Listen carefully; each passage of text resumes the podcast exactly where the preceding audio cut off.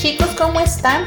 Es un gusto acompañarlos una vez más en este su espacio de Anclados Podcast, con nuestro estudio del libro de Lucas titulado Conociendo a Jesús. Los invitamos a seguir compartiendo y juntos seguir aprendiendo de la palabra de Dios. Les seguimos recordando que nos pueden buscar en nuestra página oficial de Facebook como Jóvenes Anclados. Los cobradores de impuestos y otros pecadores de mala fama a menudo venían a escuchar las enseñanzas de Jesús. Por eso los fariseos y los maestros de la ley religiosa se quejaban de que Jesús se juntaba con semejantes pecadores y hasta comía con ellos. Entonces Jesús les contó la siguiente historia. Si un hombre tiene cien ovejas y una de ellas se pierde, ¿qué hará? ¿No dejará a las noventa y nueve en el desierto y saldrá a buscar la perdida hasta que lo encuentre? Y cuando la encuentra la cargará con alegría en sus hombros y la llevará a casa. Cuando llegue, llamará a sus amigos y vecinos y les dirá, alégrense conmigo porque encontré mi oveja perdida.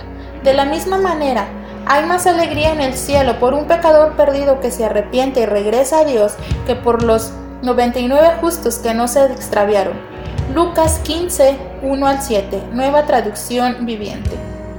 Si estás en la oscuridad, sé luz.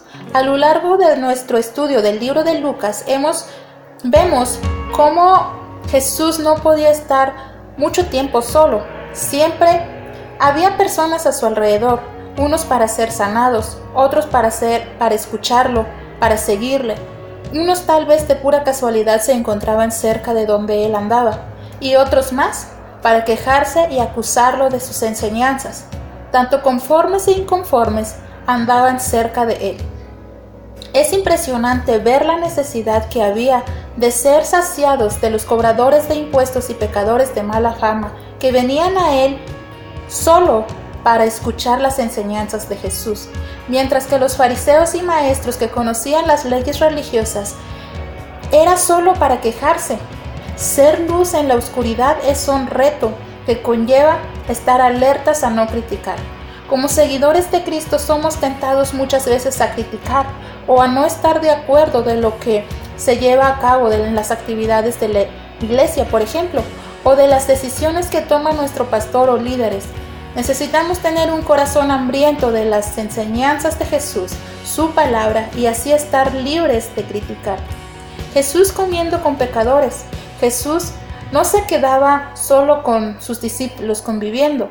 A ellos los entrenó por tres años en medio de un mundo lleno de pecados enseñándoles a sanar, liberar, aceptar, a amar a los que eran rechazados. ¿Es posible ser luz en la oscuridad? Claro que sí. Estamos en un mundo con diferentes ideologías, con falsas enseñanzas, jóvenes confundidos de su sexualidad, entre otros. Podemos ser como podemos ser luz, esa luz que no se esconde, esa luz que se enciende y se pone sobre el candelero que alumbra a todos, del que habla Mateo 5:15. Con esa luz podemos alumbrar a esa oveja que anda perdida. Tal vez hay alguien cerca de ti que anda en oscuridad y tú y yo podemos ser usados por Dios para que encuentre su destino, no a nosotros, sino a Dios. Jesús siempre fue luz y como hijos suyos debemos ser luz. Nos alegramos cuando hay un alma nueva en la iglesia, el último versículo dice, de la misma manera hay más alegría en el cielo por un pecador perdido que se arrepiente y regresa a Dios que por 99 justos que no se extraviaron. Para terminar, quiero que analicemos estas preguntas. ¿Cómo ha sido nuestra vida cristiana?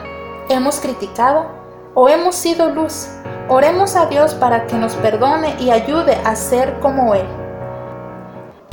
Te invitamos a que no te pierdas nuestro próximo episodio, lunes y miércoles a las 5 de la tarde, en podcast.anclados.org y en Spotify.